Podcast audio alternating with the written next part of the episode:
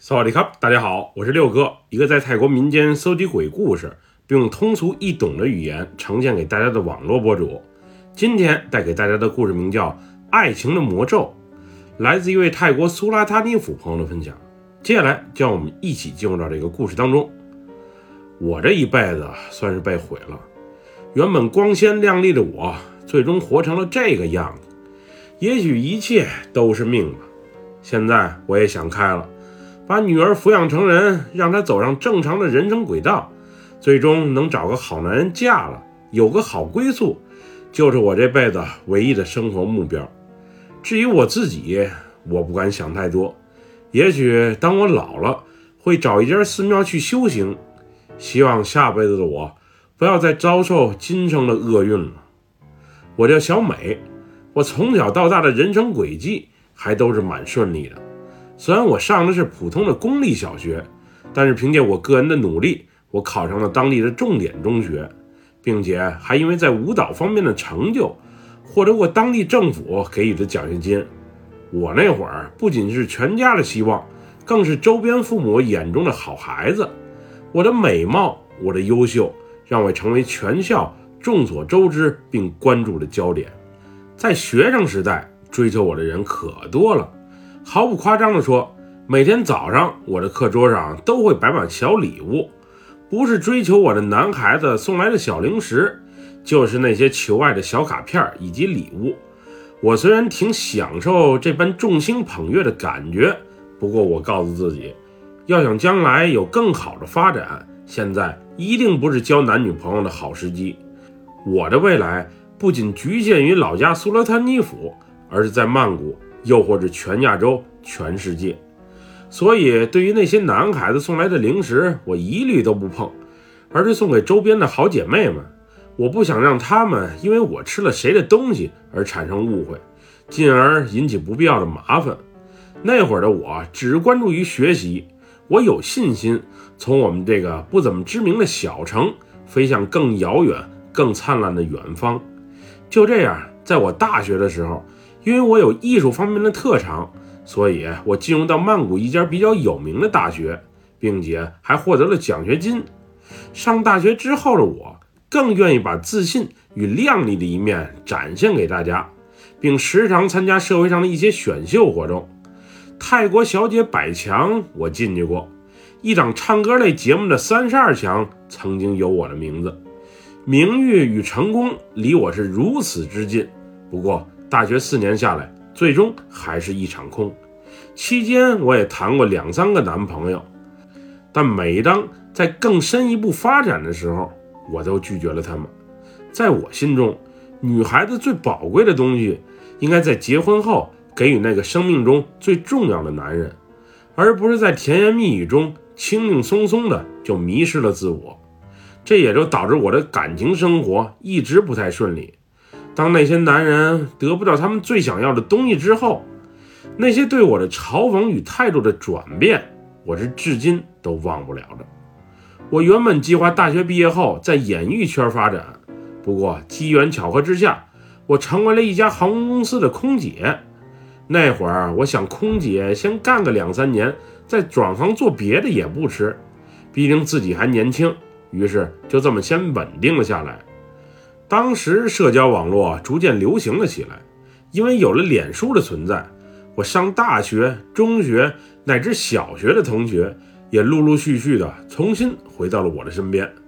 也许在他们看来，我一直是焦点般的存在，所以主动找我联系、约我见面吃饭的人，远比我找他们的要多得多。那会儿有个叫阿丽的男人，总是早晚给我发一些关心的短信。他是我小学的一个同学，小时候长得其貌不扬，皮肤啊还黑黑的，长大后也属于平平淡淡的那种男生。因为我俩都在曼谷居住的缘故，小时候关系也还算可以，所以在他持续的短信攻势中，在一次情绪不佳之后，我答应了他请吃饭的请求。那天我俩在一家商场吃了自助餐，他对我倒是挺关心的。并且还主动把账给结了。我知道他对我有意思，但是我只把他当成好朋友看待，毕竟他与我的理想型差距实在是太远了。后来也不知道他是如何知道我所租住的公寓位置，时常给我送些吃的小礼物，让公寓管理员都误会我俩是一对儿了。不过他那会儿一般就是把东西放在公寓前台管理处就走，对我更是不强求。我虽然对他无意，但是也挺珍视这份友谊的。原先他送过来的那些吃的我都不碰，不是转送给值夜班的保安，就是留给前台的小妹。后来他送的实在是太勤了，人家也不好意思要了，所以偶尔我也品尝一些。不过吃的更多的是那种有密封包装的东西，不是我事儿多，而是我对外人给送的吃的实在是信不过。就这么坚持了三个月之后。我逐渐对阿丽啊也有了一些好感，以前对她爱答不理的我，也偶尔约她一起看场电影，又或是吃个饭。不过我自己有自己的原则，就是朋友归朋友，我是不想有更进一步的发展的。我也和他说过我的想法，但是阿丽却满不在乎，他让我不要想太多，并一而再再而三地向我保证，他只是拿我当朋友，最多当妹妹看待。他是对我没有一丝坏思想的。原本我对爱情看得很淡，也许是因为我父母在我小的时候啊时常吵架，并进而离婚的缘故，所以我一直告诫自己，对爱情一定要慎重，哪怕一辈子单身，也不想轻易陷入到一份不确定的爱情中。不过随着时间的推移，我发现我对阿丽好像是动了真心。那些日子，我是无时不刻的想念着他，从早上一睁眼，满脑子就是他的画面。每次出差回来后，更是想第一时间就见到他。而且不光是心理上，生理上，我也有同样强烈的感觉。受我母亲的影响，我以前每天早晚都有拜佛诵经的习惯。不过那段时间，我也不知道怎么了，一看到佛像，又或是经过寺庙。我内心啊就有一股抵触感，后来我更是放弃了多年的拜佛习惯，像变了一个人似的，每日沉迷于对爱情的幻想之中。我虽然感到自己很奇怪，但又不知道怪在哪里。以前的我身体一直很健康，但是自从我陷入到痴迷的恋情中，我的身体啊就感觉到大不如前，不仅胃口不太好，吃不下饭，脑袋。还时常晕晕乎乎的，身子还经常发热，由里到外全身燥热的那种。那段时间，因为我的主动，我和阿丽最终迅速突破了普通朋友的关系，进而发展成为了恋人。而也就仅仅确定了关系几天，我最宝贵的东西就献给了他。此后，我也不知道自己是怎么了，疯狂爱上了那种运动，那种舒服且刺激的感觉。最终也就不过一个月，我就发现自己怀孕了。保护措施其实每次还是有的，只是有的时候在太兴奋的状态，可能就忽视了这些。原先我对突如其来的怀孕，心里啊也是挺惶恐的，毕竟一切的一切发展的实在是太快了。我还没和家里人说，也在思想上没做好准备。更不知道该如何面对接下来的工作。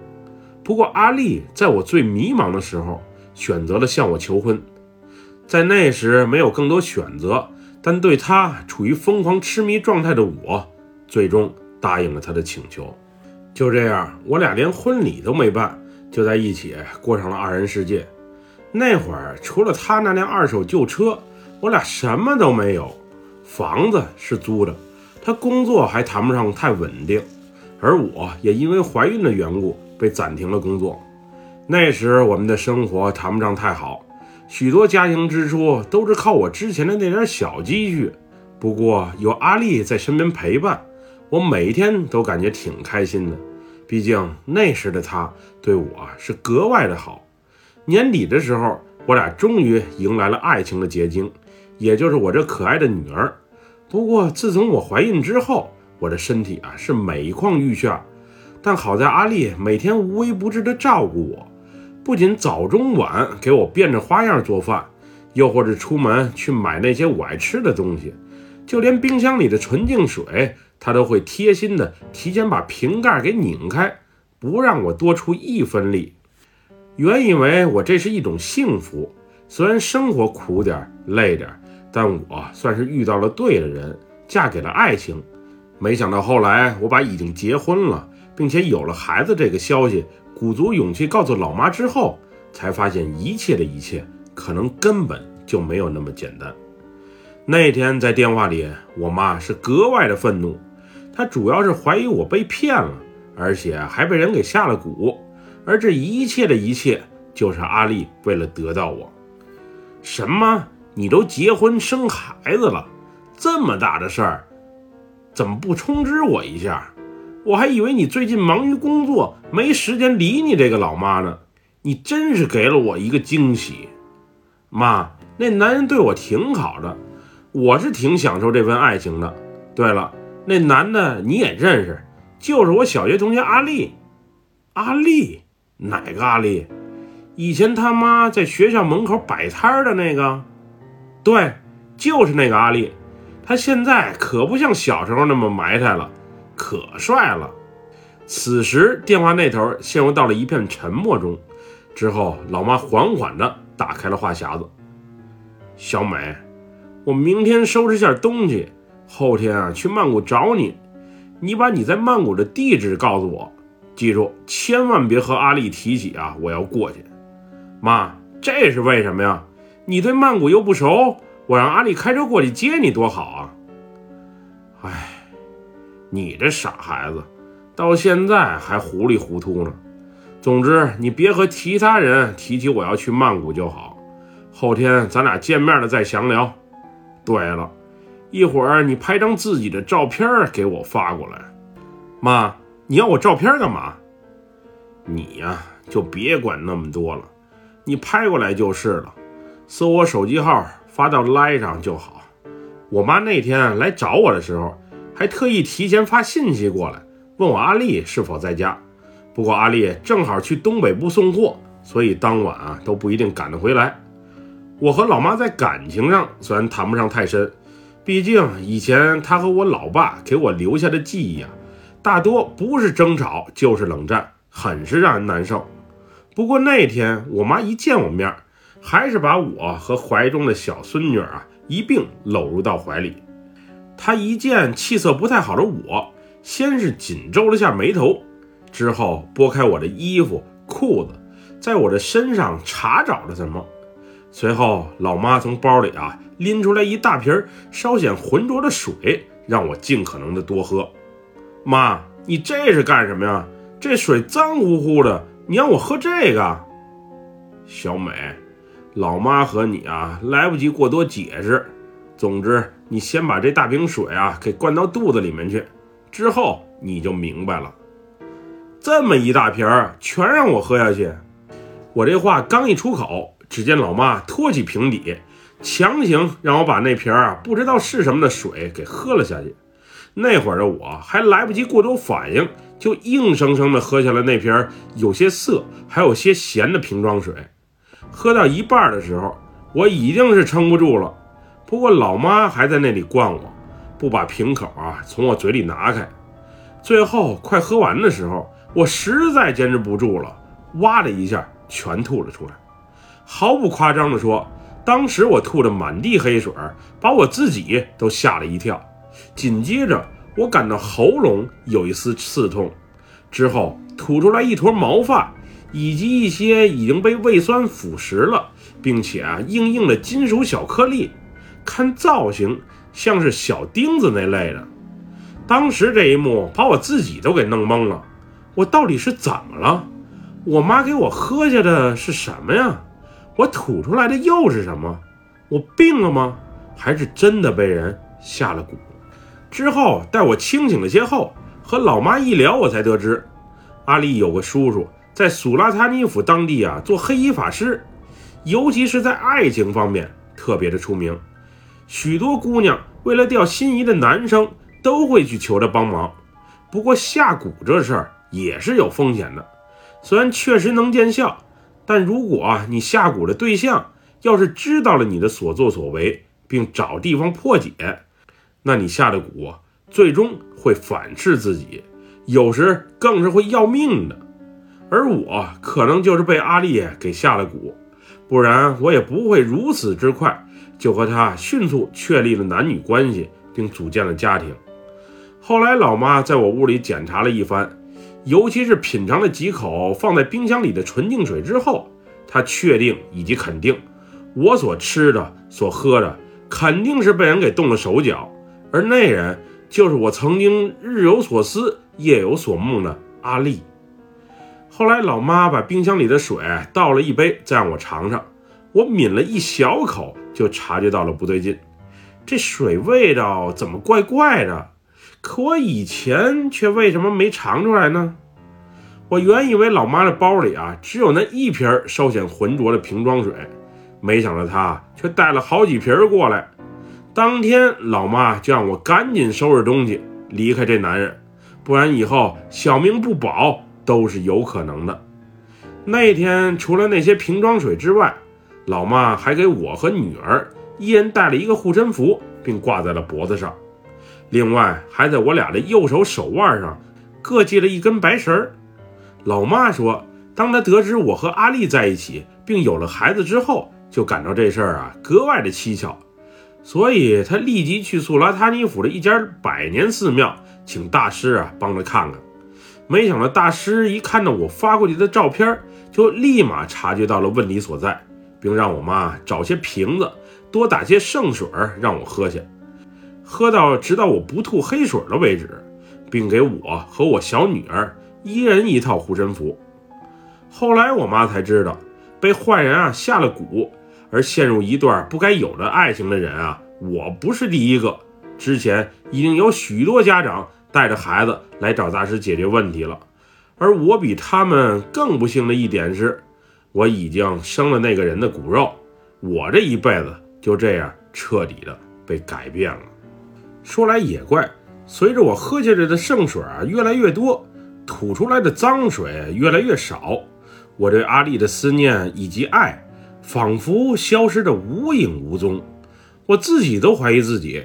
到底是如何爱上了这个满是纹身还烟酒不断的男人呢？自从我和他确立关系之后，他就不让我玩社交媒体，还不让我见朋友。我以前怎么就那么听他的话呢？我突然感觉之前这一切的一切都特别的恶心，而唯一能给我留下些少许美好的，也就是此时躺在我怀中的小女儿了。自从有了孩子之后。阿丽找借口夜不归宿的日子也越发多了起来。那天也正好赶上她不在家，老妈帮我收拾好东西之后，就带着我离开了。我们先是在我妈的一个朋友家住了两天，之后则去了清迈。我原以为阿丽会四处找我，至少不找我，她也得担心孩子。不过让我奇怪的一点是，也就是我走的那天。可能回到家的她看见消失不在的我和孩子，打了两个电话，但当时我没有接。此后她竟然再也没有主动联系过我，也不知道她是又有了新欢，还是怕事情败露，下蛊会被反噬，怕对自己有影响而没再找过我。因为我和阿丽没有事实领证，所以此后分开各过各的生活，也就没有什么太大的影响。有时我也觉得自己啊是挺绝情的，老妈仅仅灌了我几瓶水，我就下决心永久离开了阿丽。不过我吐出来的黑水儿，那些小钉子状的东西，还有带着卷的毛发，我确实是亲眼所见。俩人在一起的美好回忆不能说没有，但是现在细想起来，那一切的一切，尤其是我的感觉，我的痴情。实在是太不正常了，我没有为我当年离开的选择而感到懊悔，相反，现在能和老妈以及孩子在一起生活，我也是挺快乐的。